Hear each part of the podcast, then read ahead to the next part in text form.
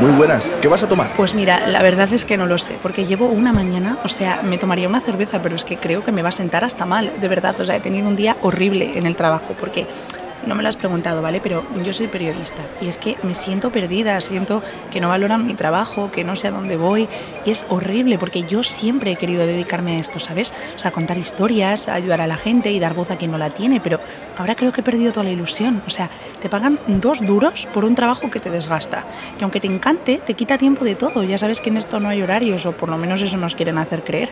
Y encima muchas veces te sientes perdida, sin nadie que te ayude ni te asesore, porque en realidad, si lo piensas, todo el mundo ha tenido que empezar alguna vez y parece que se nos olvida cuando pasa el tiempo.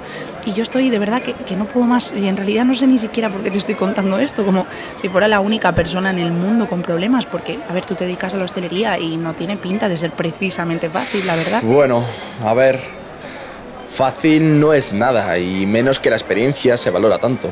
Pero en nuestro caso eso que decías del asesoramiento es más fácil. Aquí en Madrid, además, con todo lo que implica dedicarse a esto, o tienes alguien que te ayude, o está complicado. Nosotros tenemos a una asociación que se llama Hostelería Madrid. No sé si habías escuchado hablar de ella. ¿Hostelería Madrid? Pues no, no lo había oído nunca, pero vamos, suena fenomenal, porque, a ver, abrir un negocio aquí no debe ser nada fácil. Que si permisos, que si protocolos, que si horarios, que si el personal.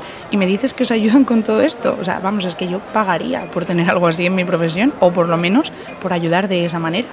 De hecho, es que querría que me contases más, pero no sé, no me gustaría tampoco quitarte mucho tiempo y además tú me habías preguntado algo, ¿no? Sí. Nada, ¿qué, ¿qué te pongo?